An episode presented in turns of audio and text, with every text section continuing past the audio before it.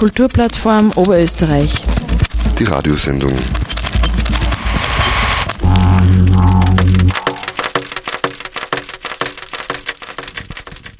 Wenn Sie, Herr Bundeskanzler, also von Kulturverliebtheit so abschätzig sprechen, sollte das eigentlich mit Dankbarkeit verknüpft sein, denn wir Kulturbetriebe lieben tatsächlich unsere Gesellschaft in aller Vielfalt und Widersprüchlichkeit. So steht's im offenen Brief der Capo Linz, veröffentlicht am 10. November 2020 zur Systemrelevanz von Kulturarbeit. Hallo und willkommen. Sigrid Ecker begrüßt zu dieser Ausgabe der KUPF Radioshow zu hören auf allen vier freien Radiosendern von Oberösterreich. Radio Froh, Radio B138, Freies Radio Freistadt, Freies Radio Salzkammergut. Neben dem offenen Brief der Kapulins geht es außerdem um einen anderen offenen Brief, der Ende Oktober von Seiten der Kultur an die Politik gerichtet wurde, die langsame Vernichtung der Subkultur, Achtung, da ist ein Fehler passiert, von Herbert Molin. Auch um den wird es gehen in der Kupf-Radioshow und es gibt eine Vorschau auf die neue Kupf-Zeitung, die demnächst erscheinen wird.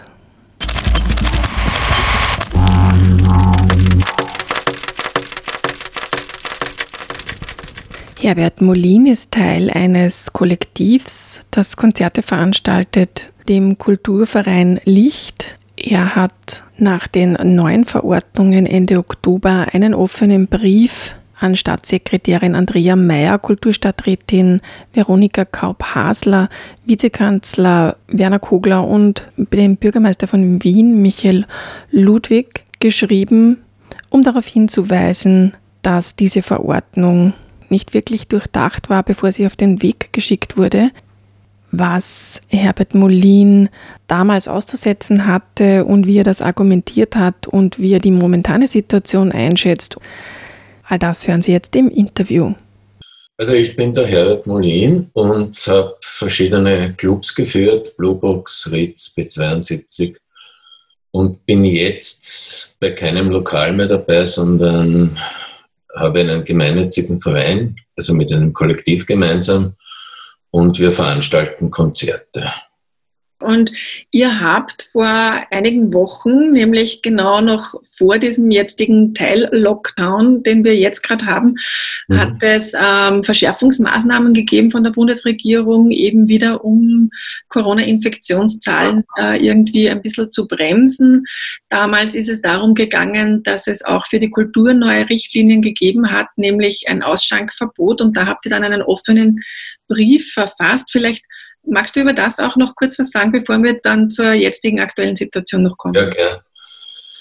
Ja, es war eine, eine etwas bizarre Situation. Also es hat zum Beispiel ein Lokal wie, sagen wir jetzt einmal das Chelsea in Wien als Beispiel genannt, bei einem Konzert, wenn es ein Konzert veranstaltet hat, dann konnte es keine Getränke ausschenken. Hingegen veranstaltete es das Konzert nicht, konnte es Tische aufstellen und sehr wohl Getränke ausschenken und zwar sogar an Menschen ohne Maske. Beim Konzert hätten ja die Menschen Abstand halten und Maske tragen müssen. Und das schien mir irgendwie insgesamt nicht sehr stimmig zu sein. Und deshalb habe ich diesen offenen Brief geschrieben. Ich habe tatsächlich auch Antworten dazu bekommen, man glaubt es nicht. Mhm. Zwar, ich habe an, an, vier Leute geschrieben, an die Kulturstadträtin Kaup Hasler, an den Vizekanzler Werner Kogler, an die Kulturstaatssekretärin, an die Andrea Mayer und an den Bürgermeister von Wien. Von allen außer dem Bürgermeister habe ich Antworten bekommen und sie gaben mir eigentlich alle recht. Und es ist auch dann so passiert, also das ist sicher nicht aufgrund meiner Intervention, aber vielleicht auch ein bisschen, dass das berücksichtigt wurde und man konnte dann doch ausschenken. Mhm. Und zwar irgendwie hat es da zwar schon komische Maßnahmen noch gegeben, es sollte das, die Veranstaltung zumindest drei Stunden dauern oder so irgendwas. Auf jeden Fall, man konnte das dann machen und wir haben auch so veranstaltet. Inzwischen kann man ja leider gar nicht mehr veranstalten und so ist die Situation. Vielleicht bevor wir eben über die jetzige Situation noch kurz reden, ähm, es kann ja sein, dass das wieder kommt. Es kann ja sein, dass wieder was gelockert wird und wieder was verschärft wird. Wir wissen es ja nicht, wie es weitergehen wird die nächsten Monate. Wie schätzt du denn das ein? Bist du nachsichtig und sagst, naja, das erleben wir alle das erste Mal und deswegen passieren halt solche ähm, vielleicht dubiosen Verordnungen, die dann wieder gerade gerückt werden müssen? Oder sagst du, nein, vorausschauende Politik sollte anders gehen? So kann man nicht umgehen mit einem wichtigen Sektor und wahrscheinlich ist in anderen Sektoren vielleicht auch nicht anders. Naja, ich denke mir, also ich meine, ich bin kein Mediziner oder sonst irgendwas, ich meine, ich denke mir, man muss wohl irgendwelche Maßnahmen ergreifen, wenn die Zahlen so hoch sind wie jetzt. Also das will ich nicht in Abrede stellen. Was ich nicht mag, ist, wenn die Dinge unverhältnismäßig sind und verschiedene Bereiche ungleich behandelt werden. Also so wie jetzt zum Beispiel, dass sich die Leute irgendwie in Einkaufszentren niederrennen oder ganz bizarr zum Beispiel in Wien gibt es ja den Eislaufverein. Das ist eine Einzelsportart und da sind tausende Menschen, die einzeln auf diesem Eis herumrennen. Also es wird an viele Dinge wird offensichtlich nicht gedacht. An, bei manchen Dingen wie beim Eislaufverein verstehe ich es, weil es ein, ein, ein Einzelfenomen ist und man kann nicht an alles denken dass hingegen sämtliche Kirchen aufgesperrt werden und äh, die in den Einkaufszentren die Leute sich benehmen können, wie immer sie wollen und dass aber dann Kulturstätten zugesperrt werden, das sehe ich eigentlich überhaupt nicht ein. Wenn jetzt ein totaler Lockdown vielleicht kommt, wer weiß es, vielleicht ab Samstag oder so, dann wird man fast gar nichts mehr machen dürfen, außer einkaufen gehen. Dann finde ich das zwar schade, aber verstehe es. Was ich nicht verstehe, ist eine absolute Ungleichbehandlung verschiedener Dinge. Glaubst du, das hat auch damit zu tun, also einerseits natürlich geht es um die Wirtschaft, schon klar, aber äh, warum jetzt quasi der Handel offen hat, ähm, aber auf der anderen Seite hat es ja so den Eindruck gemacht, kurz mal, dass das Partyfeiern die, die, die große Problematik darstellt, gerade mit mhm. äh, dem, dass man es nicht mehr in den Griff bekommt. Hast du das so wahrgenommen auch? Denkst du, das war da jetzt irgendwie eine sinnvolle Maßnahme? Hätte man das anders machen können? Das war überhaupt keine sinnvolle Maßnahme. Und zwar aus dem einen Grund, offizielle Partys in Clubs gibt es nicht mehr schon seit einem halben Jahr. Diese inoffiziellen, illegalen Partys, das kann man wie alle illegalen Dinge auf dieser Welt, kann man die irgendwie versuchen zuzusperren. Wenn es verboten ist, dann darf es nicht sein und dann sollen sie halt schauen, dass sie diese illegalen Partys, dass es die nicht mehr gibt. Hingegen, worüber ich schrieb, das ist ja nur eine Nische. Also ich meine, ich, ich maße mir nicht an, über die Kultur im Gesamten zu sprechen. Aber diese Nische, in der ich mich auskenne, wie, was weiß ich, also kleinere Musikveranstaltungen und so weiter, das wurde ja den, den Verordnungen gemäß durchgeführt es gab Abstand und es, es gab auch Masken und, und alles, was es was halt so, so an Bestimmungen gegeben hat, wurde eingehalten. Und insofern verstehe ich das überhaupt nicht. Das hat ja mit einer Party überhaupt nichts zu tun. Man kann ja jetzt nicht alles, was mit Musik zu tun hat, mit, mit zeitgenössischer Musik als Party abtun. Das sind kulturelle Veranstaltungen. Genauso wie wenn ich in ein Museum gehe oder sonst irgendwas, was ich übrigens auch nicht verstehe, warum man das nicht mehr darf. Aber oder ins Kino gehen. Wurscht.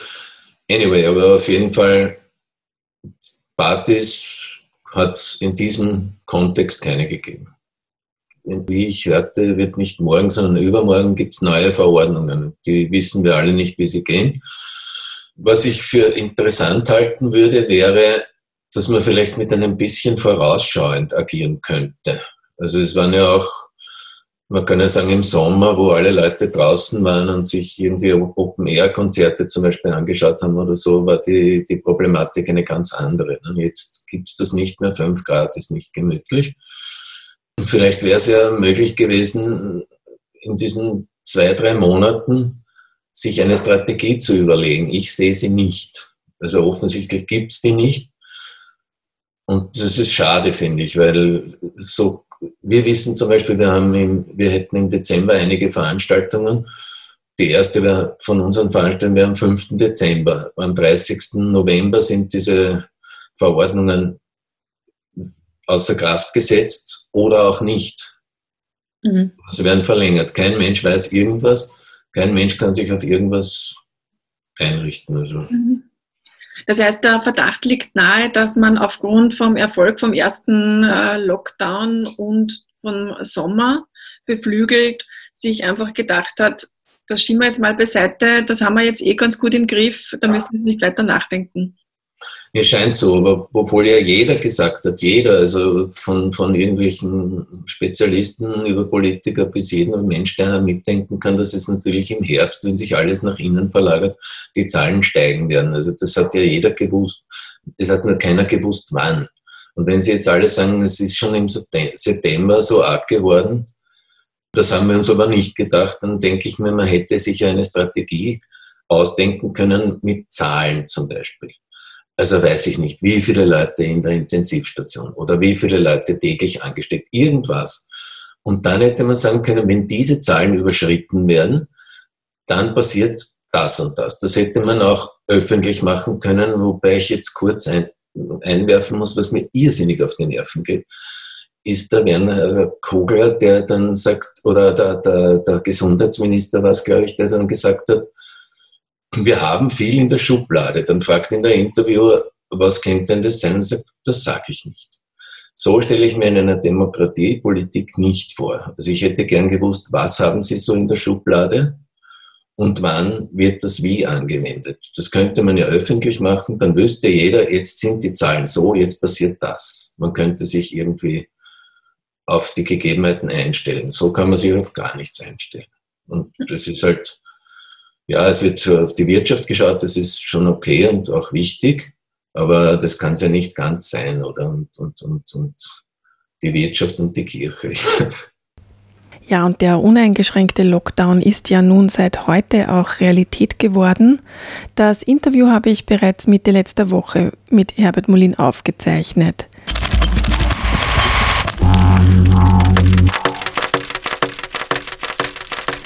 Neben dem Kulturverein Licht hat auch die Capo Linz vor wenigen Tagen einen offenen Brief geschrieben. Ich habe mit Phil Hues von der Capo darüber gesprochen. Phil Hues, die Capo hat äh, vor einigen Tagen auch einen offenen Brief an die Bundesregierung bzw. Bundeskanzler Kurz, Staatssekretärin Mayer und Bundesminister Anschober gerichtet. Äh, warum habt ihr das gemacht, beziehungsweise worum geht es euch da?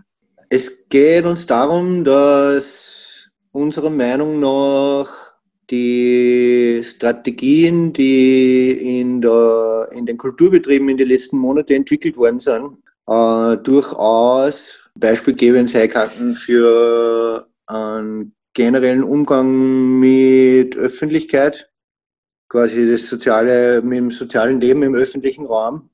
Es gibt einige Konzepte, die entwickelt worden sind, die man ziemlich leicht adaptieren kann. Für, was weiß ich, Schulen, öffentliche Gebäude, sonstiges. Und der Anlass dafür war eigentlich die Äußerung vom Bundeskanzler Kurz, glaube am Tag nach dem zweiten Lockdown als er so abschätzig von Kulturverliebtheit geredet hat. Und das eigentlich dann gesagt hat, dass dieser Zusammenhang zwischen der Arbeit, die sie die Kulturbetriebe gemacht haben, um wirksame Konzepte zu entwerfen, also ja tatsächlich wirksame, es hat ja keine Clusterbildung gegeben in, die, in einem Kulturbetrieb in den letzten Monaten. Und der Relevanz für die, für die Gesellschaft, für, von diesen Entwicklungen eigentlich ja überhaupt nicht erkannt wird von der Regierung. Ne? Das ist eigentlich das Hauptanliegen, dass wir darauf aufmerksam machen wollen, dass unsere Arbeit eben nicht nur für uns passiert ist, sondern tatsächlich eigentlich ja jetzt nicht eine 1 zu 1 Blaupause darstellt, ja, aber Konzepte beinhaltet, die man mit ziemlich geringem Aufwand adaptieren kann. Ja. Also zum Beispiel das Konzept von das Werk ist äh, unseres Wissens noch eines der weitreichendsten. Die haben ozongespeiste Klimaanlage vorgeschlagen, weil ionisierter Sauerstoff, ergo Ozon, äh, nachweislich über 99 Prozent aller Keime Bakterien und Viren sozusagen in der Luft äh, neutralisiert. Und es geht eigentlich um die Frage, wer hat eigentlich die Monate des Nicht-Lockdowns dazu genutzt, tatsächlich Strategien, wirksame Strategien zu entwickeln und wer nicht.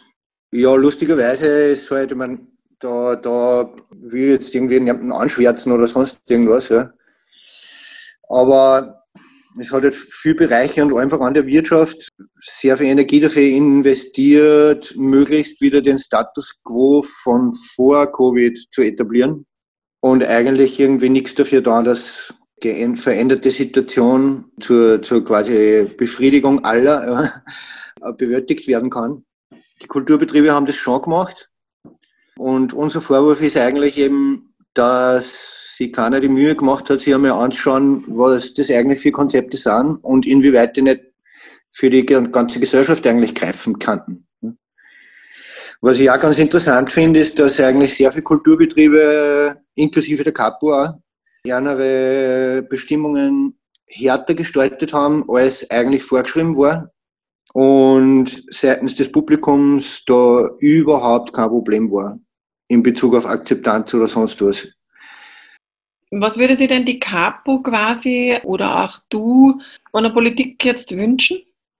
Das Schönste war eigentlich, wenn sie die, wenn sie die Verantwortlichen, die politisch Verantwortlichen mit der Faktenlage auseinandersetzen und den Vorschlag, den wir in dem offenen Brief gemacht haben, einmal tatsächlich sie anschauen. Ich sehe das nicht als die Aufgabe eines Kulturbetriebs, dass der Regierung vorrechnet, wie viel das kostet. Aber wenn es in Deutschland eine Milliarde kosten dauert, dass man alle Schulen schützt, dann gehe ich mal davon aus, dass das in Österreich nicht so teuer ist. Weil wir haben ungefähr, glaube ich, wenn man nicht weiß, der ist, glaube ich, ein Zehntel der, der Einwohnerzahl zu, im Vergleich zu Deutschland. Dazu kommt dann noch, dass das sogar Investitionen in die österreichische Wirtschaft war, weil es gibt österreichische Firmen, die diese Anlagen bauen. Okay, das also kann eigentlich ja, diese Frage, ja, die, sie immer, die immer gestellt wird, ja, von wegen Systemrelevanz der Kultur, ja, die irgendwie mittlerweile schön hierarchisch gegliedert ganz weit unten steht, ist eigentlich so nicht argumentierbar, finde ich. Weil unserer Meinung nach die Kulturbetriebe extrem systemrelevante Arbeit geleistet haben in den letzten Monaten. Und das war halt irgendwie leibend, wenn sich das einmal anschauen dauert. Also wir sind kurz gesagt der Meinung, dass die Konzepte, die entwickelt worden sind, durchaus für alle gut sein könnten. Und deswegen unser Vorschlag. Und ja, ich glaube, dass wir als Capo da nicht ganz allein stehen mit der Meinung. Deswegen halt auch die Idee, dass wir das als offenen Brief gestalten. Ich meine, es ist ja so, dass die Zahlen jetzt wieder täglich am Steigen begriffen sind, die Infektionszahlen. Das heißt, es steigt der Handlungsdruck sozusagen in der Politik. Demgemäß ist es ja wahrscheinlich unrealistisch, weil genau das, was ihr fordert, hätte ja in Wirklichkeit vor ein, zwei Monaten in Wahrheit passieren müssen, oder? Ja, es kommt darauf an, also immer so mobile Geräte kann ich anschaffen und aufstellen. Ich meine, das ist natürlich jetzt nicht eine ganze eine komplette Lüftungsanlage innerhalb von drei Tagen umbaut, das ist auch logisch. Ne? Aber die Frage ist halt, ja, ähnlich wie, ähnlich wie in der Medizin, äh, mache ich Symptombekämpfung, äh, will ich Symptombekämpfung machen oder will, oder anerkenne ich, dass wahrscheinlich notwendig ist, dass man das System verändert wie also die Funktionsweise der Dinge ein bisschen verändert. Ne? Und die Leute irgendwie einmal klar macht, hey, es geht momentan nicht einmal ansatzweise so, wie es vor einem Jahr gegangen ist. Machen wir uns da einfach äh, keine Illusionen mehr. Und ja, und man, äh, in der aktuellen Situation muss man dann natürlich äh, zweigleisig fahren. Ja. Klar muss man angesichts der aktuellen Lage Symptombekämpfung betreiben. Aber es hilft nichts, wenn ich nicht gleichzeitig irgendwie versuche, dass ich grundlegend äh, was verändert in der Handhabe mit dem Virus. Und äh, die grundlegende Veränderung wird sie durch was jetzt nochmal ausdrücken? Also Es wird ja wahrscheinlich nicht nur die Belüftungsgeräte sein, oder? Naja, die würden zumindest einmal garantieren, dass ich in geschlossenen öffentlichen Räumen sicherer eigentlich in Wirklichkeit bin als auf der Straße. Das heißt, genau dort, wo es tatsächlich schwierig ist, dass man einen Mindestabstand einhält, war das eigentlich eine Lösung von dem Problem. Ich sehe jetzt irgendwie keinen Grund, warum im Handel, in einem geschlossenen Raum, in einem Geschäft, so ein Gerät nicht stehen darf. Ich meine, das ist ja, das ist ja Wirtschaftshilfe, die, die zahlt sich ja aus. Ne? Weil ich kann ja dann gefahrlos meine Kundinnen und Kunden betreuen und damit habe ich viel weniger wirtschaftlichen Verlust. Ne? Das heißt, also ich sehe das irgendwie so, dass, dass, das, dass, die, dass das Geld, das ohnehin zur Verfügung gestellt wird, ne? mit solchen Investitionen halt äh, tatsächlich langfristig wirksam eingesetzt ist.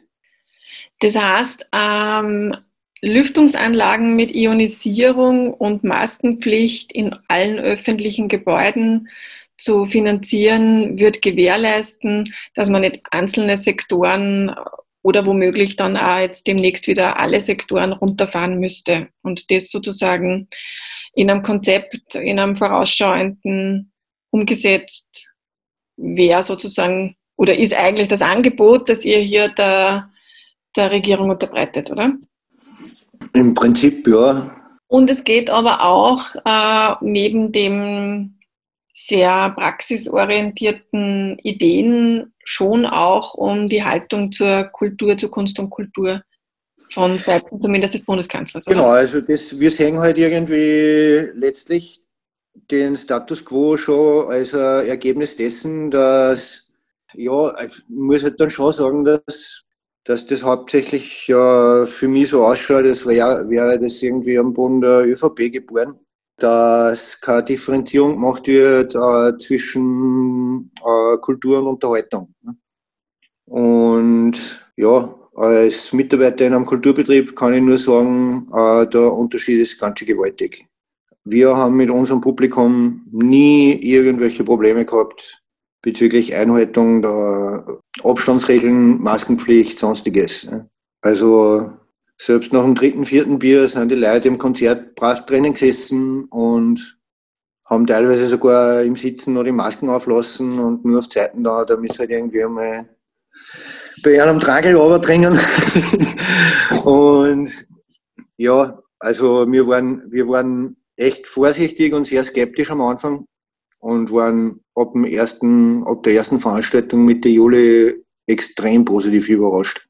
Also wir haben eigentlich nicht damit gerechnet, dass das so konfliktfrei und so easy geht.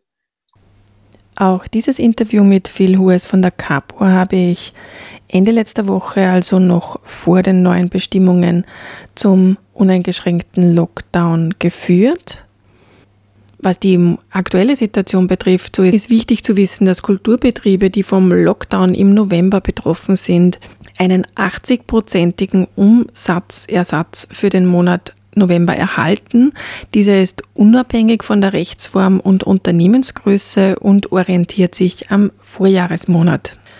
Kulturvereine, die umsatzsteuerpflichtig sind, müssen den Umsatzersatz ein schwieriges Wort, via Finanz Online bis spätestens 15. Dezember beantragen die Mindestförderung beträgt jedenfalls 2300 Euro.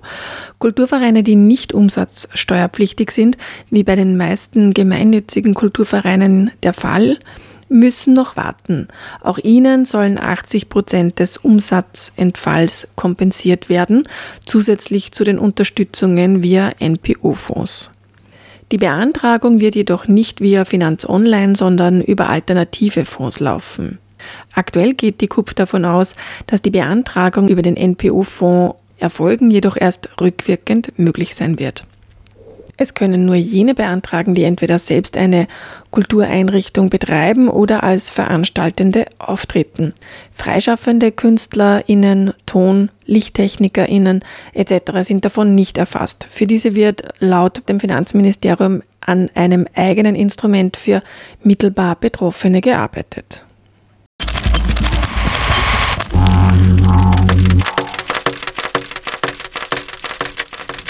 Zum Abschluss in der Kupf-Radioshow gibt es jetzt einen Ausblick auf die kommende Kupf-Zeitung. Redaktionsleiterin Katharina Serles lüftet das Geheimnis, worum es gehen wird. Das Thema ist ähm, das wahrscheinlich, worum sich äh, unser aller Kulturleben am meisten dreht und gerade in Krisenzeiten das liebe Geld. Money, Money, Money ist der Arbeitstitel der nächsten Kupfzeitung. Und wir beschäftigen uns also mit dem, was uns eigentlich allen am meisten auch fehlt. Angefangen von äh, ganz allgemeinen Diskursen des Geldes, also was ist der Ursprung des Geldes sozusagen geistesgeschichtlich und kulturgeschichtlich, wo kommt das eigentlich her, über Kommentare, ob es das überhaupt braucht. Dann haben wir vor, so äh, ein bisschen den Status quo zu erheben. Also es gibt äh, Auskunft darüber, wer eigentlich wie viel verdient, wie es um die Fair Pay-Kampagne steht, die ja nächstes Jahr Jahrzehntes Jubiläum feiert. Und dann, wie immer, eigentlich der Schwenk in die Zukunft oder eben mögliche Alternativen. Also was gibt's äh, für andere Motive als jetzt Kapitalismus oder das Geldsystem, mit dem wir operieren? Was gibt's für Modelle der alternativen Kulturfinanzierung? Ähm, da schauen wir uns verschiedene Beispiele an und informieren darüber. Also es ist wie immer eine sehr, sehr vielseitige Ausgabe, aber ich glaube, thematisch geht es sozusagen wirklich um die Wurst. Ja, Stichwort Fair Pay, das ist ja eh irgendwie vielleicht nicht in aller Munde, aber doch in manchen oder in mehreren Mündern, als es noch vor wenigen Jahren war. Fair Pay für den Kulturbereich wird gefordert. Wie kann denn das irgendwie umgesetzt werden? Wo stehen wir denn da und was gibt es denn da für Ideen? Kannst du vielleicht ein bisschen aus dem Nähkästchen plaudern, der Texte, die da kommen? Ja, das ist die große, eh die, die große Frage, wie kommt man von diesen Absichtsbeurkundungen, ähm, also diesen Erklärungen in den verschiedenen Regierungsprogrammen. Jetzt ist es auch im oberösterreichischen neuen Kulturleitbild drinnen, das Stichwort VP. Wie kommt man von diesem Stichwort hin zu der realen Umsetzung? Und es gibt ja äh, momentan verschiedene neu gegründete Gremien, die sich zusammengesetzt haben. Ähm, auf äh, Bundesebene, also da hat die, das Kulturministerium beziehungsweise die Regierung jetzt verschiedene Art Workshops oder Arbeitskreise eingerichtet, die sich konkret jetzt um die Umsetzung von VRP drehen. Und da stehen wir momentan echt an einer, an einer, ja, an einer alles entscheidenden Kreuzung, weil das große Problem nach wie vor ist, dass die Datenevidenz fehlt, also dass wir eigentlich nicht wissen, was fehlt an, an Fair Pay oder was fehlt an Geld, um Fair Pay zu erreichen, beziehungsweise dass so eine unübersichtliche Lage ist, weil es so viele verschiedene Arbeitsverhältnisse umfasst und so viele verschiedene Branchen und so viele verschiedene auch äh, Anstellungsverhältnisse oder eben nicht. Also das ist sehr, sehr komplex und deswegen ist diese konkrete Umsetzung, deswegen dauert die auch so lange. Ähm, und äh, Julia Mülliger hat dazu Gabi Gerbersitz interviewt, die ja langjährig für die EG Kultur Österreich gearbeitet hat, dann im Bundesministerium für Kunst und Kultur, öffentlichen Dienst und Sport war, dort auch diesen VP-Diskurs ja maßgeblich auch weiter hineingetragen hat ähm, und äh, bespricht mit ihr, also wie sozusagen die ganze Geschichte von, von dem ersten Gedanken bis heute, wo wir sind und woran es hapert und wie wir ähm, zu konkreteren Schritten kommen. Wir haben, das könnte man an dieser Stelle vielleicht ja auch kurz erwähnen, ja geplant als Release Coup Talk zur Zeitung im Dezember dann auch genau dieses Thema FRP herauszunehmen. Da werden wir uns vertiefen und weitersprechen und generell das Budget der freien Szene und der Kultur in Oberösterreich uns näher anschauen. Genau, und wann äh, wird die Kupfzeitung erscheinen? Die Kupfzeitung erscheint Anfang Dezember wie immer zuerst äh, an die, wird zuerst an die Abonnentinnen ausgeschickt. Sie liegt dann in den Kulturinstitutionen auf, die hoffentlich wieder öffnen dürfen im Dezember und ist dann Mitte Dezember auch online ähm, auf abrufbar auf www.kupf.at slash Zeitung. Weitere Infos dazu und zu allem anderen, was die KUPF betrifft oder in dieser Sendung thematisiert wurde, gibt es auf der Webseite der KUPF Oberösterreich zu finden unter kupf.at. Die Sendung zum Nachhören und den KUPF Radioshow Podcast gibt es unter fro.at oder auch im Audioarchiv der Freien Radios unter cba.fro.at. Damit verabschiede ich mich für dieses Mal und freue mich auf ein Wiederhören im Dezember. Kulturplattform Oberösterreich. Die Radiosendung.